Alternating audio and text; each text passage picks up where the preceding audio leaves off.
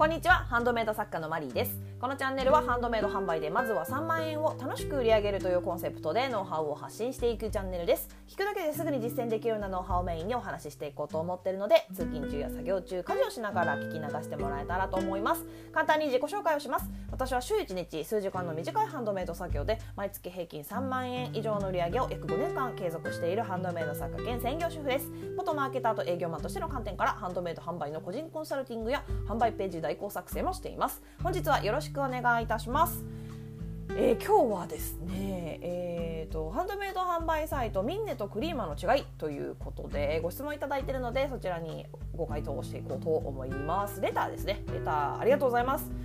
えー、読みますねいつも有益な配信ありがとうございます。ちらこそありがとうございます、えー、現在ミンネのみで、えー、ミンネでのみ販売してますが近々クリーマにも出品しようと思ってます。マリーさんが感じるミンネとクリーマの違いって何ですか？クリーマの方が価格も年齢層高めとのことですが他にも違いがあれば教えてください。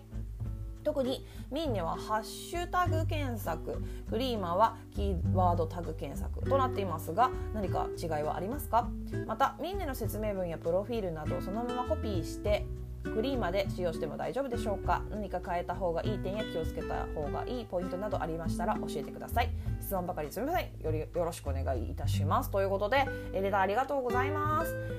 えーとですねこれは本当に主観というかからのお話になっちゃうんですけどえっと、私が感じるミンネとクリーマの違いですね。えっとね、クリーマの方がやっぱりそのプロっぽい人が多くて値段も高いのでそこで買える人は必然的に年齢層は高めになるかなと。あの高校生が2万円のハンドメイドのピアス、まあ、例えばですね。例えばですけどなかなか買えないですよね。あのそれがブランド品だったらまだ高校生的にね買えると思うんですけどっていうところでなので、えっと、私がクリーマーを使って感じて感じるのは、えっと、作家さんがプロっぽい人があのみんなよりも目立つ。で使用している素材とかもあの高級なものが目立つかな。でクオリティが高いブランドさんが多いですね。で客層は年齢層高め。あのハンドメイドが本当に好きな人が多いと思うんですよ。あのハンドメイドに理解がある人っていうのかな。でミンネはですねあのピンキリっていうイメージですね。あのプロもいるし始めたばっかりの初心者初心者さんもいるしあのクリーマーよりもあれなんですよ。Google 検索強いんですよミンネの方が。だからあの参入する人っていうのもねこっちからの方が多いと思うんですよねきっと。あの質問者様みたいにねミンネの方からっていう人の方が多いと思うんですよ。であとねやっぱりテレビとかの露出もミンネの方が目立つんでだからこそのピンキリなイメージですね。で客層は上から下まで全部いるとは思うんですがあの10代20代がメイン層、まあ、20代かな、うん、あの低い。とにかく。あの30代前半までとかそんな感じ。あのクリーマ並みの価格でプロっぽい作家さんというのもいるんですけどあのそういう作家さんばかりを特集で取り上げてないんですよねみんなって。あそうそうそうそう。あのね特集見ると分かりやすいかも。クリーマは価格帯がねその特集で見るとあの高いですよ。価格帯が。だから要はクリーマってそういうブランディングしてるんですよあのうちはあの本物志向ですよっていうかねそのなんていうのかなそういうブランディングをみんなと違うブランディングをしてるんですよクリーマって。でみんなどっちかっていうとあの例えばこう専業主婦でも副業でも楽しくハンドメイドをして楽しく販売しましょうというよりどっちかというとあのクリーマよりも緩いイメージはありますよね。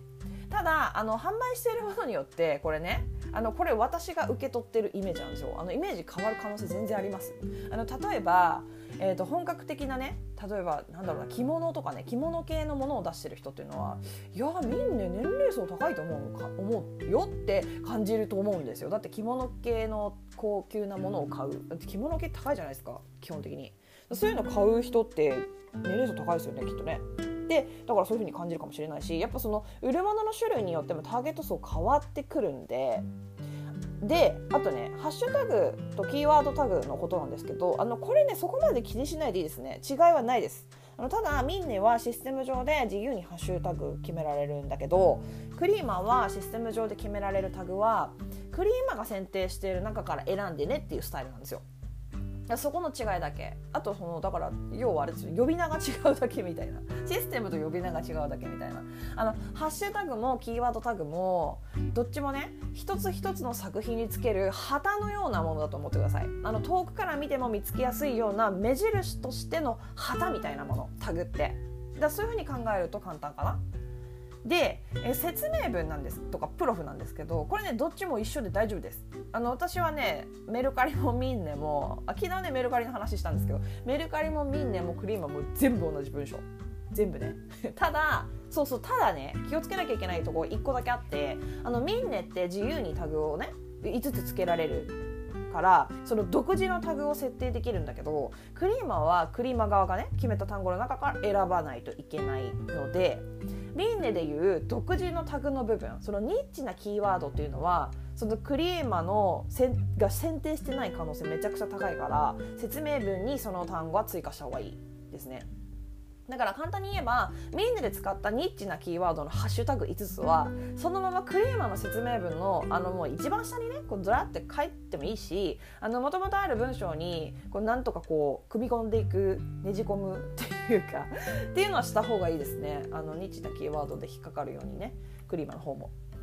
ということで、えーと、まとめますね。クリーマとミンネの違いっていうのは、まあ、ざっくり言うと、えー、クリーマは高価なものが多くプロがミンネよりも多く、えー、クリーマ自体もプロ志向が強いブランディングをしていてそのため客層もハンドメイドが好きでハンドメイドになら高いお金払えるでもクオリティや素材の良さは重視するよっていう、まあ、年齢層高めのお客様が多いというイメージですね。でミーネは作家もお客様も万人ウェルカムみたいなあの楽しくやろうぜみんなみたいな 感じ。で値段もね良くも悪くも良くも悪くもですよ。手軽なものが多いのでやっぱり年齢層は低めですかねその分ね。で Google 検索にやっぱり強いのであのハンドメイドの価値を理解してないお客様っていうのも来るんですよ。みんなに。みんなの方がやっぱそう表示順位高いことが多いからね。ていう感じですね。でハッシュタグとキーワードタグっていうのはどちらも作品につける目印旗みたいなもの。だからどちらも意味は同じです。で説明文とかプロフもねどちらも同じで大丈夫。だけどあのミンネのハッシュタグで使ったニッチなキーワードっていうのはやっぱ説明文に組み込むとかやっぱそれができなかったら5つぐらいなのでそんなにねごちゃごちゃっとはしないと思うのであの説明文の一番下にねこうずらっと並べて書いちゃいましょう。5個ぐらいだったらそんなた目も悪くはならないと思うので。っていう感じですね。大丈夫かな？もし何かわからないことあったらねあのどんどん質問箱とかあのこのねレタースタンド FM のレターの方でもいいのでお気軽にご質問を送ってもらえたらと思います。今日はここまでになります。えー、もしまた聞いてみたいなと思っていただけましたらフォローやいいねをしてもらえると励みになります。以上お聞きいただきありがとうございました。ではまた次回お会いしましょう。さようなら。